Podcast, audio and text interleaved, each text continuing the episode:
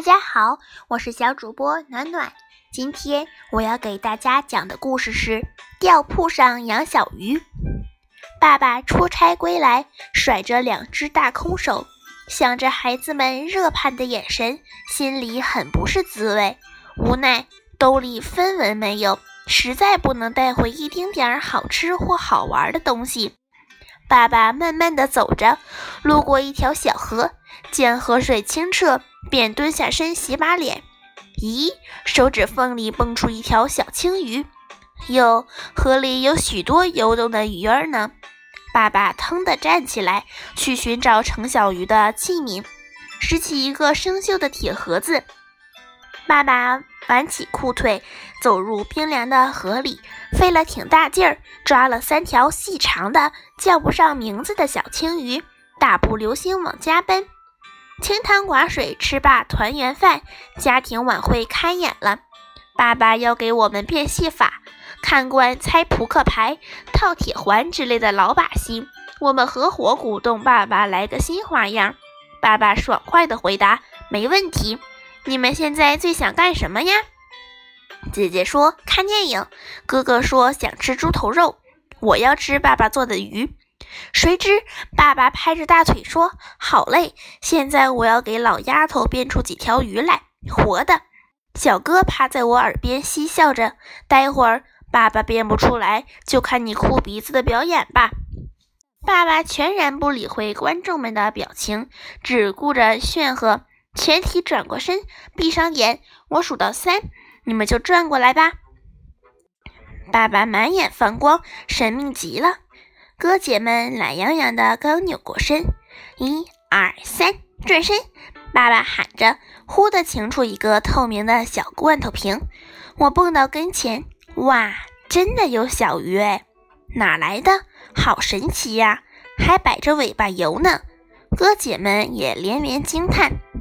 面对三条瘦瘦的柳叶状的小鱼儿，连塞牙缝都不够，看它们多可爱哦！我可不要吃。我嚷着：“这么小哪能吃啊？就这么养着吧，俺们也喜欢。”哥姐们七嘴八舌，成为我的盟友。妈妈打着嘘的手势，让我们小声点。在那个特殊的年代，养花养草都被批判是小资产阶级情调，养鱼更不行。好可怜的小鱼呀，多希望它们能活着。我悲悲切切自言自语。哥姐们帮我请求爸妈，小妹那么喜欢，就让小鱼儿好好活着吧。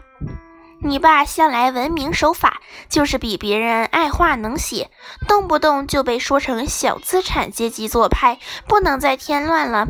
妈妈伤感地唠叨着，谁都不敢作声了，藏衣柜里悄悄养着。我灵光一现，打破沉默。不行的，你要憋死他们啊！小哥闷声闷气地反驳：“那就搁碗柜里。”我又急急地说：“不好，水可大了，会连水和鱼一块儿吞到肚子里的。”小哥慢条斯理地否决了：“这也不行，那也不好。你说放哪儿？听我的，就藏到铺底下。呵，捉迷藏不碰洒踩翻才怪嘞！你也会反唇相讥了。”爸爸踱着步子，自顾自地拐进小屋，抬头用诡秘的眼神示意我：“哦，对呀，放吊铺上。”我拍着小手，兴奋极了。好，行行。小哥毫无意义地投了赞同票。我家的小吊铺是爸爸用有限的木料，在靠墙的半空中搭出一条细细的木板。用来存放怕老鼠偷吃的大米和白面。这里平日挂上帘子，家人极少光顾，简直成了被遗忘的角落，绝对私密安全。爸爸踩着梯子，将小罐头瓶轻轻放到吊铺上，帘子一遮，既高高在上又安全透气，绝对是小鱼隐秘的藏身地。爸妈约法三章。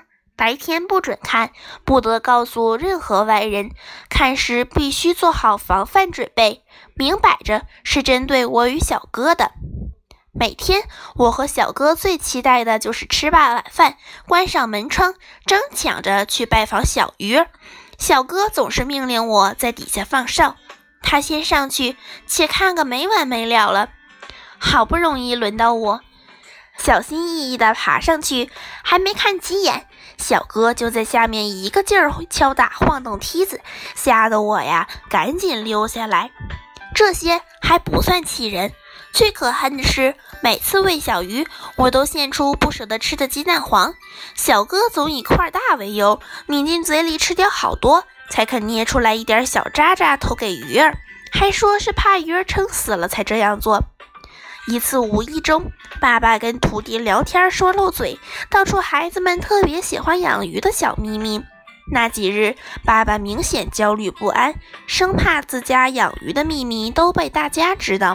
直到有一天，这位叔叔来串门，也像变戏法般掏出两只通红的小金鱼，一下子驱散了爸爸的满面愁云，惊得我心花怒放。叔叔还教了养金鱼的秘方，让我们去河岔捞萌虫，现食是鱼儿最爱吃的美食。一有空。小哥拿着小耙子、小渔网，我提着小桶，我俩着迷般沉浸在臭水沟边，一待就是小半天。总有小朋友不解，嘲笑我俩是一对大傻瓜。两个小脏孩相视一笑，埋头苦干呀，多捞鱼食哟。小鱼儿在我们的呵护下长得茁壮漂亮。一次，我俩嫌上上下下轮着看太麻烦，胆大包天的将小鱼儿从吊铺上请下来。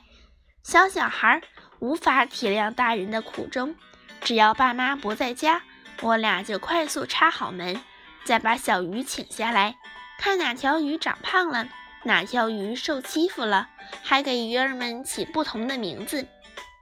那天见爸妈出去串亲戚了，我高兴的又把小鱼儿取下来，竟大意的忘了插门。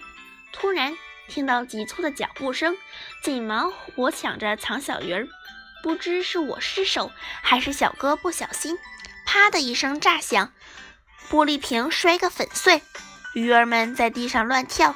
慌乱中，小哥没长眼的臭脚踩死了我最喜爱的一条小红金鱼。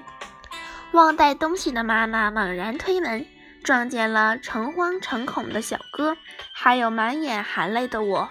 妈妈叹着气：“啊，省心了，都甭难过了，以后再不用这样担惊受怕的活了。”记不清后来我们养了多少条、多少次鱼，但在钓铺上养小鱼的经历永生难忘。